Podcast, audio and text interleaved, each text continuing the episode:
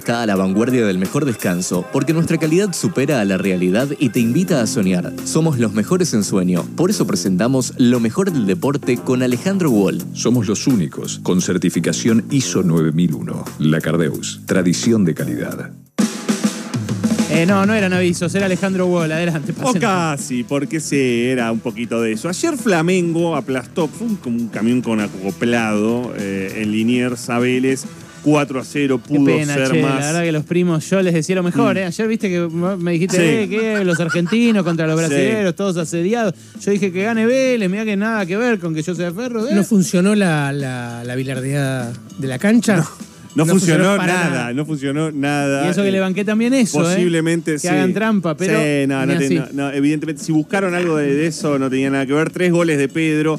Eh, el segundo de Everton Ribeiro, precisamente, fue en toques que hicieron sin que tocar, sin que la pelota eh, tocara el piso. Eh, fue maravilloso el segundo gol de, Flamengo, pero fue mucha la superioridad, aun cuando en el primer tiempo tuvo algún tipo de, reacción Vélez. Los tres goles de, Pedro, que dijo que no se pudo llevar la pelota.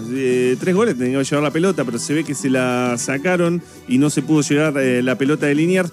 Pone en una situación, obviamente, a, Vélez que tiene que ir a Río de Janeiro a jugar la vuelta muy difícil frente a un eh, frente a un este a un rival que demuestra el poderío que hoy tiene el fútbol brasileño por lo menos en cuanto a clubes eh, eh, eh, sobre el fútbol argentino.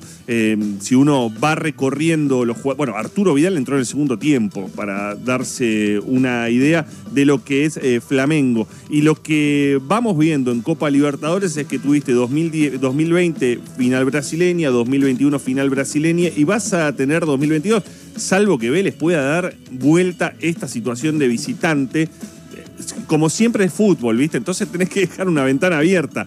Pero la verdad es que la superioridad es, este, es demasiado y es una diferencia abismal. Eh, estamos observando cómo eh, los brasileños eh, pasan por arriba a los clubes argentinos en este aspecto. ¿Qué residen? ¿Qué, eh, ¿Cuál es la cuestión? ¿Por qué hay tanta diferencia?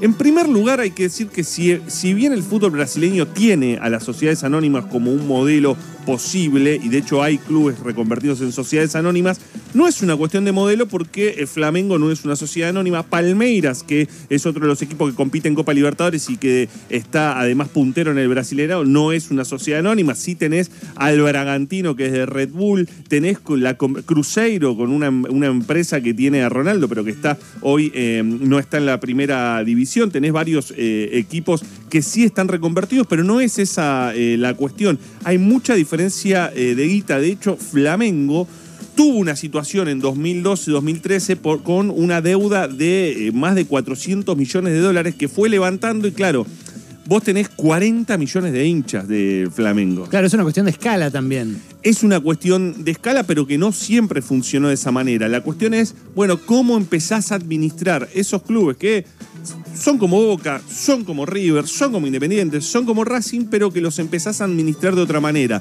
sumando, por ejemplo, a la masa societaria, que una, una de las cuestiones que comenzó a hacer Flamengo es decir, che, tenemos 40 millones de, de- Socios. de socios acá. Sumemos masa societaria, tenemos que eh, seguir recaudando más y pasó de recaudar esto en reales de 2012, 25 millones, dos años subió a 83 millones de, eh, en reales. Digo, eso después tenés que, te- que tenés que ir al dólar. Empezó a apostar No, no, inferiores. está bien, pero no es que se devaluó el real eh, a ese nivel como para que no haya cambios. No, no, es más en dólares también. Exacto. Tenés cosas que pueden hacer los argentinos, que es apostar a inferiores. Brasil es una máquina de sacar jugadores. Por cuestiones también de escala, es superior a, la Argentina en esos términos, pero la Argentina sigue sacando jugadores. Recién hablábamos de Julián Álvarez eh, en el Manchester eh, City. Eh, Flamengo lo hizo. De hecho, Flamengo tuvo, todavía tiene una deuda pendiente con el incendio de su pensión, lo que sería su, su pensión en 2019, una situación muy jodida, pero sacó a Vinicius Junior y lo vendió al Real Madrid, sacó a Paquetá, lo vendió al Milan en su momento, todas cosas para hacer guita. Pero además tiene una organización de su propio torneo. Su torneo, el Brasileirao, después están los estaduales, ¿sí? Los que son por estado. Su torneo, el Brasileirao, son 20 equipos. Se mantiene esa estructura hace años. Se fue a la B Crucero, se fue a la B Crucero, se fue a la B Botafogo, volvió después.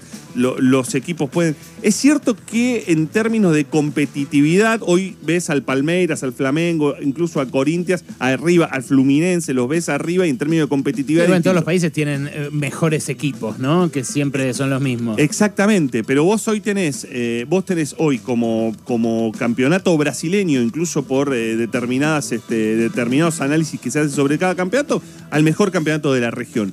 Porque es inamovible y porque tenés una lógica eh, estructural que te permite competir con 20 equipos.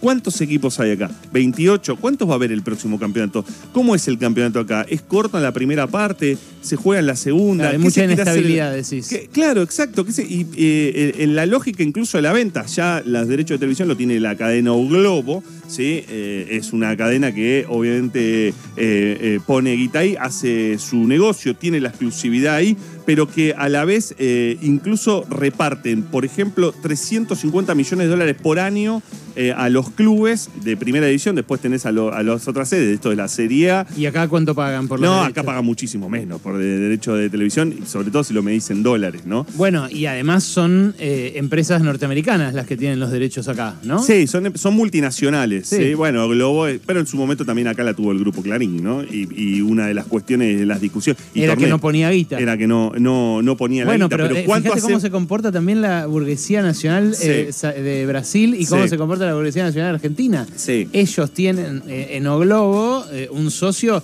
que financia una bocha, ¿no? Sí, claro. Eh, con 350 millones de dólares. Con muchas discusiones también, porque hay otras empresas que siempre, digo, siempre hay discusiones, o Globo sabemos que lo, lo que es también, ¿no? Lo, lo que impacta incluso en Sí, términos sí, en la política, políticos. sí, claro, y- pero y al margen de eso, como empresa, vos la comparás con Clarín y es muy interesante el contraste Sí. que aparece. Pero eh, ahí en, el, en un punto es vos qué estás ofreciendo y cómo también te sentás a discutir. Vos decís que el fútbol brasilero ofrece más que el fútbol argentino. Bueno, hoy tenés, eh, tenés este, un torneo de segunda división en donde tenés eh, treinta y pico equipos, veintipico equipos en, el, en, el- en primera. Es una locura. Casi lo que se quiere armar, la idea de lo que se quiere armar para el año que viene es casi una fusión eh, en un momento. ¿Una Entonces fusión vos de qué? ¿De primera y de, la primer- B? Sí, de primera y de la B. Tenés- vas a- una de las ideas, ¿no? Una de las ideas es que eh, se terminen jugando 30 equipos en la primera parte del año y que algunos pasen a jugar Mm. con los últimos 10, con los primeros 10. Ayer me reía mucho porque un tuitero pone, dice, che, organicemos eh, bien, este, bien el, el torneo y, y enseguida pone Chiquitapia ya está pensando en que los últimos 10 vayan a jugar al hotel de los famosos. O sea, es una, es una lógica que es muy difícil de pensar, en donde si vos no mantenés organizado esto, es muy difícil de eh, poder pensar. Y te digo eh, esto último, no hay nada, te diría que no hay nada en este país, y mira que discutimos mucho de política, y demás, más disociado desde dentro de lo que hace la dirigencia del fútbol argentino con la organización de los torneos de lo que piensa la base. Vos le preguntás a cualquier futbolero y te dice, torneo de 20 equipos, todos contra todos, ida y vuelta, jugándolo La así. cosa sana. Incluso más, la FIFA le está diciendo a Tapia, che, organizá con 20 equipos tu, tu torneo. Está La clarísimo. Conmebol le dice que no, pero no lo hacen. Está clarísimo, Willy. Muy interesante como trasfondo de esta derrota aplastante que sufrió Vélez Sí. ayer a la noche. Pero eh, es, eh, no se ría, señor pobre. Eh, lo, que, mm, lo que me pregunto, para, para si querés. Sí.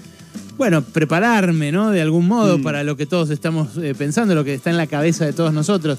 Esa diferencia entre el campeonato brasileño y el campeonato argentino, ¿expresa diferencia, una diferencia simétrica entre las selecciones? Hoy solo la selección argentina te puede reivindicar de esa diferencia. Hoy solamente la selección argentina. No podemos ir mucho más allá, pero que quería, esa selección es eh, distinta a lo que estamos viendo acá. Con eso me alcanza.